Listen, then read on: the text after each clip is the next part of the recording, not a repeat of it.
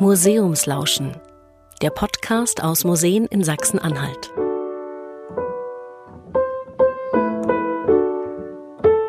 Glück auf!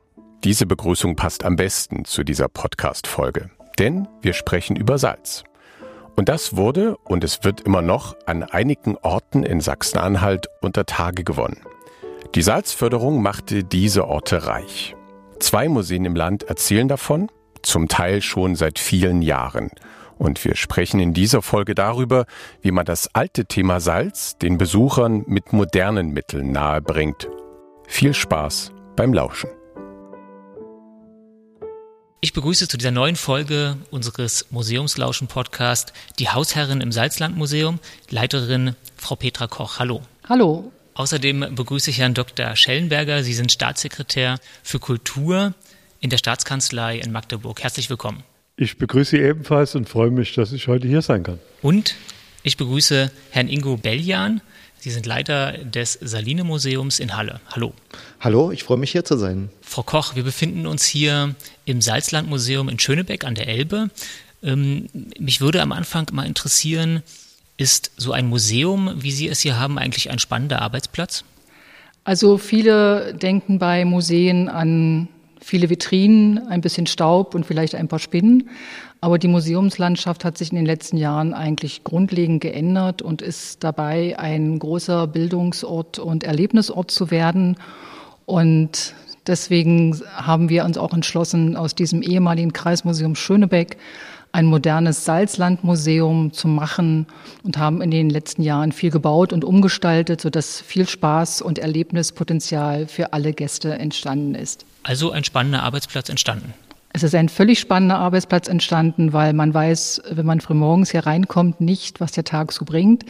Die Pläne, die man hat, werden schnell über den Haufen geworfen und man hat sich den vielen Aufgaben, die im Laufe des Tages anstehen, ähm, zu widmen. Herr Dr. Schellenberger, Sie kommen hier aus der Region. Erinnern Sie sich eigentlich noch, als Sie das erste Mal hier in diesem Salzlandmuseum waren, wie sah das eigentlich hier aus? Da erinnere ich mich sehr gut dran. Und ich war 1999, habe ich im Kreistag hier angefangen als Kreistagsmitglied. Und das Museum hat eine spannende Geschichte hinter sich. Ich glaube im Jahre 2005, 2006, da kam der Kreistag mal auf die Idee, dieses Museum schließen zu wollen.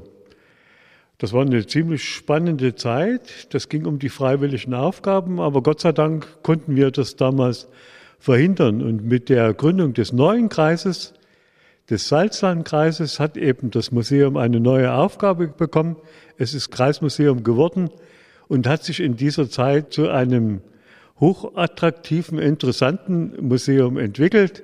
Das heißt also, Sie finden hier nicht mehr so viele Vitrinen, Sie finden ein ganz anderes Konzept und man hat sich konzentriert auf zwei wesentliche Themen. Okay, da kommen wir gleich zu sprechen, denke ich mal. Ein Thema, was uns hier ja in Schönebeck natürlich bewegt, ist das Salz. Und so geht es auch Ihnen, Herr Bejan, in Halle, in der Saline. Tja, vielleicht können Sie uns eingangs einfach mal erklären, was an Salz eigentlich so spannend ist. Also noch vor ähm, wenigen Monaten wusste ich das auch nicht. Also für mich war Salz einfach nur ein, ein Gewürz. Aber wenn man dann tatsächlich in das Thema einsteigt und erfährt, dass äh, Salz früher also nicht nur lebensnotwendig war, sondern unglaublich wertvoll, ein weißes Gold, das sozusagen Macht und Politik und, und Wirtschaft sich in großen Teilen um Salz gedreht hat, dann ahnt man schon, wie viele spannende Geschichten da drin stecken. Was spielt denn eigentlich das Salz in Mitteldeutschland für eine Rolle? Also in Halle ist es zum Beispiel so, dass durch eine Verwerfung in den Erdschichten die Sohle sehr leicht erreichbar war. Und äh, gerade zu vergangenen Zeiten in der Vergangenheit, selbst in der Bronzezeit, äh, war ja Salz lebensnotwendig, alleine schon, um, um Lebensmittel zu konservieren, haltbar zu machen. Und äh, deswegen war Salz natürlich immer ein begehrtes Gut. Und in Halle war es de facto fast direkt unter dem Erdboden greifbar, so dass Halle schon sehr, sehr früh äh, begonnen hat, ich sag mal, in großen Mengen Salz zu produzieren. Das hat der Stadt zu Reichtum verholfen. Und mit den Jahrhunderten und mit den technischen Entwicklungen haben sich die Dinge dann natürlich verändert. Ich meine, wir hatten in Halle auch Fenner, die viele Jahrhunderte lang eher weniger in Innovation investiert haben, sondern auch gern in ihren Lebensstil. Und dann hat sich das irgendwann äh, mit Beginn des äh, Frühkapitalismus, kann man sagen, geändert. 1721 wurde in Halle die König-Preußische Saline eröffnet. Das heißt, der preußische König hat sozusagen eine zweite Saline eröffnet, um die Sohle zu verarbeiten, die in der Talsaline nicht verarbeitet werden konnte.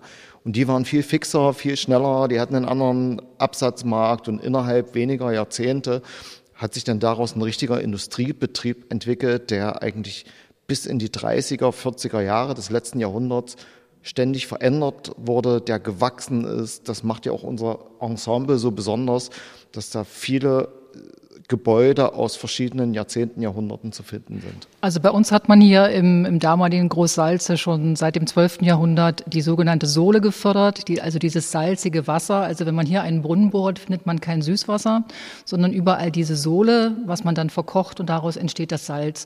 Seit dem 12. Jahrhundert nachweislich. Die Fenner saßen hier in Salzelben und wurden mit dem weißen Gold reich, aber eben äh, irgendwann verwerten sie sich dem technischen Fortschritt. Man hat sich über Jahrhunderte mit der gleichen Technik beschäftigt, keine Neuerungen zugelassen, keine Innovationen.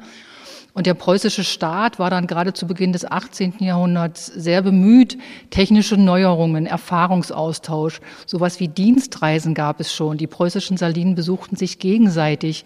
Also die Schönebecker Saline gibt es seit 1705. Und es gab einen regen Austausch, was an technischen Neuerungen und Fortschritt angewandt wurde. Und gerade für Halle und Schönebeck ist das beste Beispiel Paul Stecher. Er war Pächter der Salinen in Schönebeck und in Halle, nahm aus allen so das Beste mit und warb dann die Fachleute aus Halle ab und machte eigentlich die Schönebecker Saline groß und reich brachte das die Steinkohle aus Wettin mit und weil man immer was zum Feuern brauchte, das Holz wurde immer weniger, so dass eigentlich die ähm, die Zeiten der, der staatlichen preußischen Salinen, die Zeiten auch der technischen Entwicklung waren. Wir haben hier eine der ersten preußischen Dampfmaschinen, die seit 1792 hier eingesetzt wurden zur Förderung der Sohle, so dass es eigentlich im Endeffekt eine große Nutzung der technischen Entwicklung war, was sich bis in, ins 19., 20. Jahrhundert widerspiegelte. Mhm.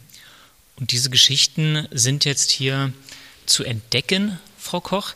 Ja, wir ähm, haben einen Teil unserer Dauerausstellung ist eben dem Thema Salz gewidmet und da geht es darum, von der mittelalterlichen Produktion des Salzes zu zeigen bis hin zur eigentlich bis zur Schließung der Schönebecker Saline 1967. Und wir haben uns bemüht, ein Museum zu werden zum, zum Schmecken, Riechen und Fühlen, zum Wiederkommen und zum Entdecken und so dass für jeden was zu erleben ist und vor allen Dingen auch zum Mitmachen. Vielleicht können Sie noch mal einen Schritt zurückschauen, um diese Veränderungen mal zu erklären. Woher, woher kommen sie? Was war vorher hier eigentlich zu entdecken und wie war das zu entdecken? Also unser Museum ist fast 100 Jahre alt, uns gibt es seit 1924 und wir sind eigentlich von der Sammlung her so ein klassisches Kreismuseum, von der Urgeschichte bis zur Gegenwart. Früher war das das Gebiet des Kreises Kalbe-Saale, dann des Landkreises Schönebeck, seit 2007 des Salzlandkreises. Und es gab viele Vitrinen und es gab von, von alten Knochen bis zur Arbeiterbewegung und zur landwirtschaftlichen Produktionsgenossenschaft ja vieles zu sehen. Und mit dem, mit der Neugestaltung, was Dr. Schellenberger schon angesprochen hat, hat man sich auf die strukturbestimmenden Themen der Region besonnen, was diese Region mal groß gemacht hat und wichtig war. Das war eben das Salz, die Binnenschifffahrt und als neuer Schwerpunkt das Ringheiligtum in Pömmelte. Können Sie uns verraten, warum diese Umstrukturierungen vorgenommen worden sind?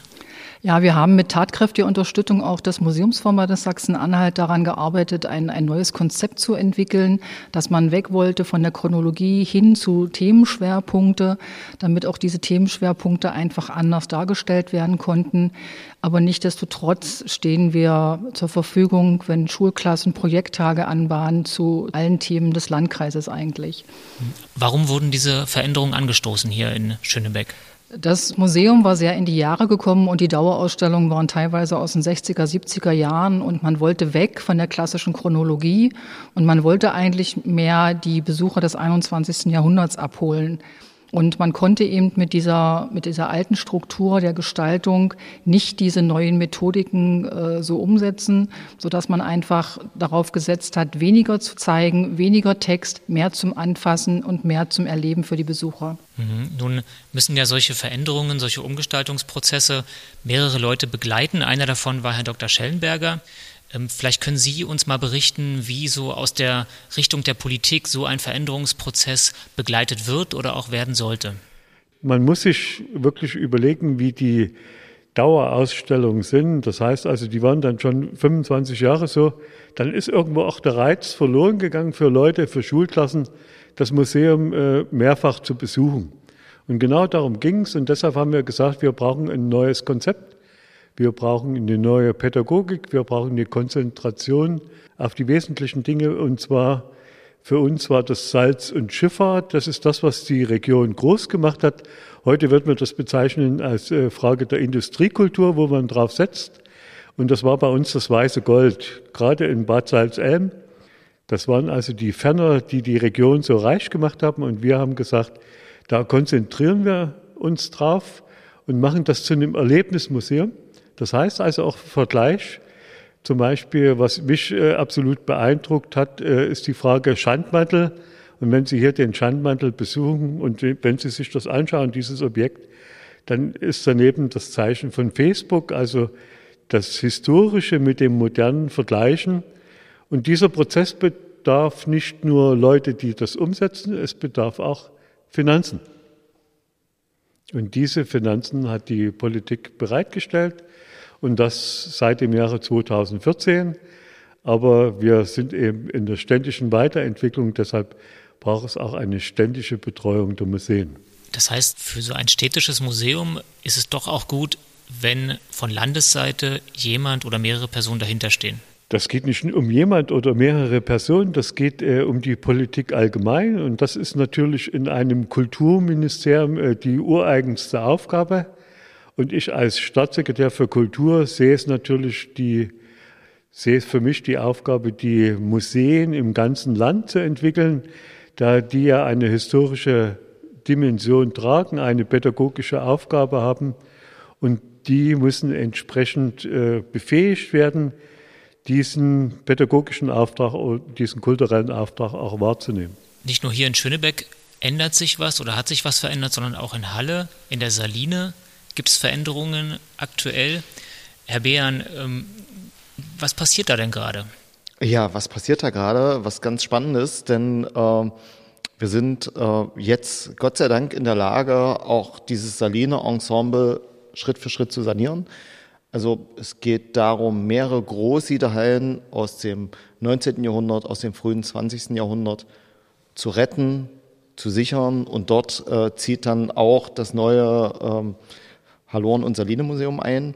Das heißt, wir haben die Möglichkeit, äh, unsere ehemals kleine Ausstellung in einem klassischen Gebäude im Uhrenhaus das äh, von 1721 zu verlegen in viel größere Räumlichkeiten.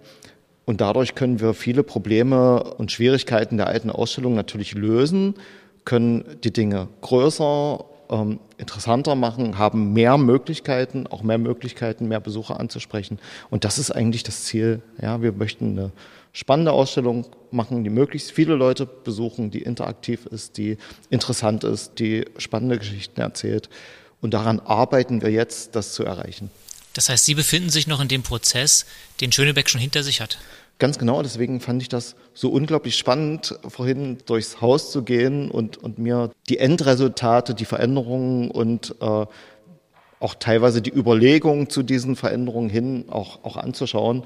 Das ist sehr schön, sehr interessant gewesen. Äh, Frau Koch, Sie haben ja hier in diesem Veränderungsprozess auf Schwerpunkte gesetzt. Sie waren vorher, ohne das negativ zu meinen, ein Gemischtwarenladen. Ähm, ein Vitrinenmuseum haben Sie selber gesagt. Ähm, jetzt haben Sie drei, vier Schwerpunkte. Ähm, warum macht man das? Warum haben Sie das gemacht? Also wir haben das gemacht, einfach um was, was Neues zu bringen und auch um uns den, den Besuchergewohnheiten, den neuen, ein bisschen anzupassen. Der Besucher möchte nicht mehr viel lesen, er möchte gerne mal ein bisschen was hören, aber wir erleben das immer wieder, der Besucher möchte auch was machen. Und da sind es nicht nur die Kinder, sondern es sind genauso die Erwachsenen, die einfach auch ein bisschen was, was schmecken, fühlen, riechen wollen, die, die sich wundern, warum dann plötzlich bei einer Siedekappe eine Basekappe hängt oder was macht denn die Luftpumpe bei den äh, Blasebälgen. Also wir arbeiten auch mit Kontrapunkten, so dass der Besucher immer mal wieder stutzt. Huch, was soll das hier? Äh, was hat das eine mit dem anderen zu tun? Wir haben auch die, die Objekte reduziert, so dass man Zeit hat, sich äh, die anzugucken und auch dann eben drüber nachzudenken, was macht der Kontrapunkt hier mit dem Originalobjekt. Also dass, dass der Besucher nicht einfach nur an Vitrinen vorbeischlendert und denkt, ach ja, nett, habe ich schon mal gesehen, sondern einfach auch selber ins Überlegen kommt und mitmacht und auch was in die Hand nehmen kann. Ja, das moderne Museum muss eine gute Geschichte erzählen. Und diese Geschichte muss so aufbereitet sein, dass sie begeistert, dass sie die Leute mitnimmt und nicht nur die Kinder, sondern ebenfalls die Erwachsenen. Und das gelingt, indem man äh, die Leute beteiligt, indem sie sich aktiv in diesen Prozess der Auseinandersetzung mit der Historie einbringen können. Also zum Beispiel äh, Dinge selber gestalten, selber kreativ eingreifen. Also das Zukunftskonzept für mich ist äh, die Frage der pädagogischen Aufbereitung. Aber natürlich wird äh, heutzutage immer mehr die Frage der Digitalisierung eine Rolle spielen. Das heißt also, wir werden auch äh, in diesem Bereich neue Form haben. Und ganz speziell hier in Schönebeck ist es uns gelungen, mit einem äh, Multimedia-Raum ganz andere Bereiche anzusprechen, was wir vorher nicht hatten. Und gerade jetzt, ich denke mal so an ein E-Museum, werden wir auch in diesem Bereich in andere Dimensionen vorstoßen. Wobei ich aber auch die Befürchtung nehmen kann, dass Leute, die sich im E-Museum bewegen, äh, dann nicht mehr in die eigentlichen Museen gehen. Denn gerade der Heißhunger soll darauf ja äh, organisiert werden, dass die Leute dann trotzdem den Bedarf haben, das Original zu sehen. Und ich glaube, das ist eine neue Dimension, das ist eine neue Ausrichtung und wir im Land legen auf diesen Bereich sehr viel Wert. Sie haben sich dafür eingesetzt, hier in Ihrer Heimat, äh, dass ein wunderschönes Museum entstehen kann. Von politischer Seite her, erzählen Sie doch mal bitte uns, was dafür notwendig war, wie viel Geld Sie organisieren konnten, wie das so abläuft. Ja, das äh, ist ein ziemlich langer Prozess und man muss auch äh, überlegen, will man das auf einen Schlag machen oder äh, will man das, äh, diesen Prozess über einen längeren Zeitraum begleiten, wenn man nur kleinere Summen hat. Und wir haben uns äh, für den Weg entschieden, das mit kleineren Summen zu machen, denn die große Summe war nicht auf einmal zu stemmen. Und wir haben gesagt, wir wollen erstmal anfangen und das wird dann schon irgendwo weitergehen. Wenn man investiert hat, dann gelingt das auch. Und wir haben vor zehn Jahren angefangen und inzwischen ist über eine Million in dieses Haus geflossen. Und ich glaube, es war eine kontinuierliche, gute Zusammenarbeit, was für uns ganz wichtig war, nicht nur für die Museumsleitung, das war ein ganz aktiver Förderverein. Und dieser Förderverein hat wesentliche Arbeit geleistet, denn wir haben auch äh, andere Partner gehabt als nur Land und Bund. Es gab auch viele äh, Drittmittelgeber wie zum Beispiel Lotto, Toto oder Sparkasse oder andere Verbände. Und diesen Prozess dann weiter zu organisieren, ist eine riesenspannende Aufgabe. Und jetzt äh, sind wir halt so weit, dass wir auch mit Landesmitteln ständig weiterarbeiten. Ich habe zum Beispiel für dieses Jahr noch für den äh, Multimedia-Raum eine Summe von etwas über 30.000 Euro, die ich zur Verfügung stellen kann. Aber auch äh, im Bereich EFRE-Mittel. Da wäre ich zum Beispiel gerade im äh, Museum in Halle, im Saline-Museum, äh, die haben sich erfolgreich für unser EFRE-Programm beworben. Und äh, da fließen natürlich auch äh, Summen im siebenstelligen Bereich. Aber ich glaube, für die pädagogische Arbeit, äh, die dort geleistet wird, ist es eine sehr gute, sinnvolle Investition. Okay, jetzt schauen natürlich viele andere regionale Museen ähm, nach Schönebeck, was hier schon geschaffen worden ist. Frau Koch, ja, was kommen da so für Fragen von anderen Museen? Was können Sie vielleicht auch denen mit auf den Weg geben für so einen Prozess? Es kommen ganz viele unterschiedliche Fragen. Logischerweise, jedes Haus ist anders, jeder hat andere Probleme. Oft geht es ums Geld. Viele staunen, dass wir mit wie wenig Geld, wie viel man daraus machen kann mit, mit Kreativität, Eigenengagement und äh, mit e externen tollen Gestaltern. Praktische Sachen können wir oft weitergeben, dass, dass ich immer empfehle, was wir gemacht haben, das würde ich nie wieder machen mit diesem halboffenen Haus und dann ein bisschen bauen und ein bisschen schließen. Und das war, das war sehr schwierig und sehr anstrengend. Aber man ist ja auch immer abhängig von den finanziellen Mitteln. Mal gab es mehr Geld, mal gab es weniger Geld, sodass wir versucht haben, trotzdem immer noch einen laufenden Betrieb zu machen. Und wenn ich dann manchmal höre, wie die jungen Kollegen, äh, auch bei den Museumsleitern gibt es ja einen Generationswechsel, junge, dynamische, engagierte Leute, die sagen, sie brauchen erstmal ganz viel Geld, damit sie überhaupt was machen können, da denke ich immer, ja, man kann auch mit wenig Geld erstmal anfangen und mal Stück für Stück und also es ist, wie gesagt, sehr vielfältig, sehr unterschiedlich. Viele Häuser geht, da geht es nur um neue Dauerausstellungen, bei anderen geht es um viele bauliche Probleme. Aber einfach, dass man sich mal austauscht, dass man auch so die Fehler, die man gemacht hat, versucht, anderen weiterzugeben, dass die vielleicht dann nicht gemacht werden. Vieles konzeptioneller Art. Und bei ganz vielen geht es auch erstmal darum, wie fange ich das an? Weil der Anfang ist eigentlich immer das Schwerste. Herr Beljan, Sie haben sich ja auch schon etwas umgeschaut. Ja, was nehmen Sie von hier mit, von Schönebeck nach Halle?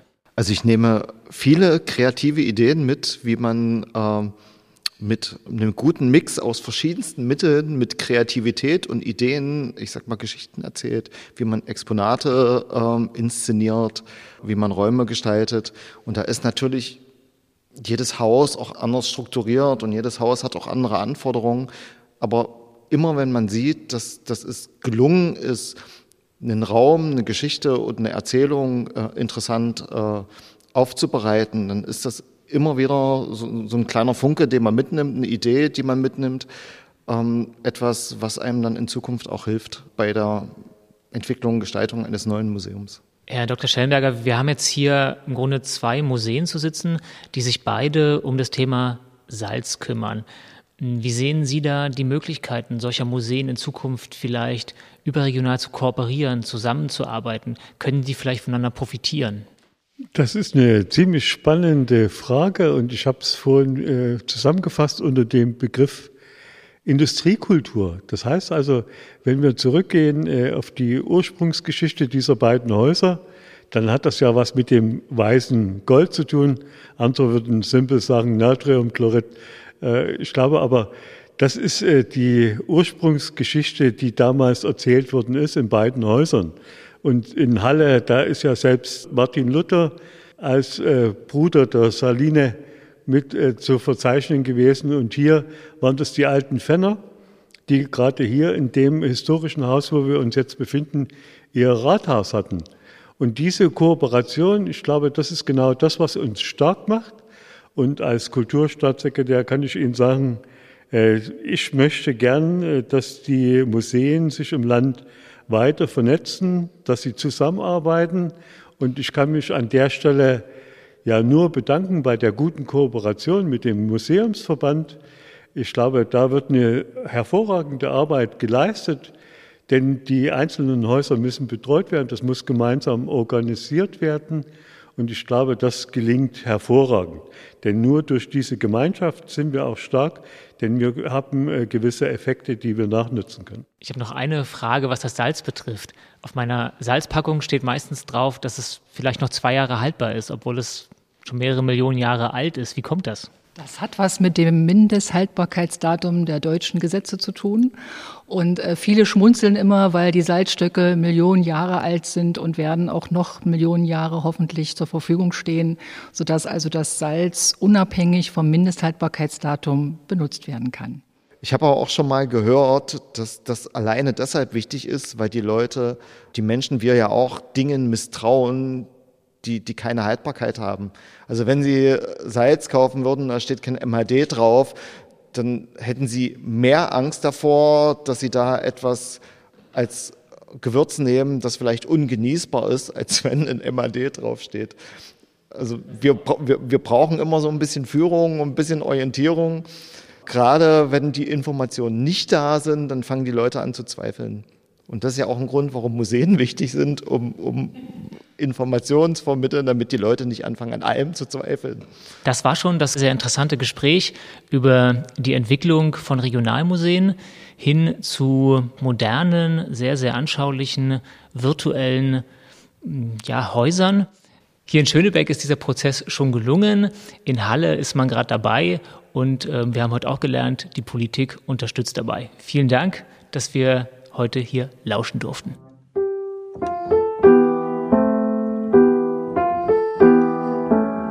Museumslauschen. Der Podcast aus Museen in Sachsen-Anhalt ist ein Projekt des Museumsverbandes Sachsen-Anhalt in Kooperation mit den beteiligten Museen und Partnern anlässlich des Internationalen Museumstages 2021. Ermöglicht wurde die Umsetzung der Podcast-Reihe über die Förderung des Landes Sachsen-Anhalt.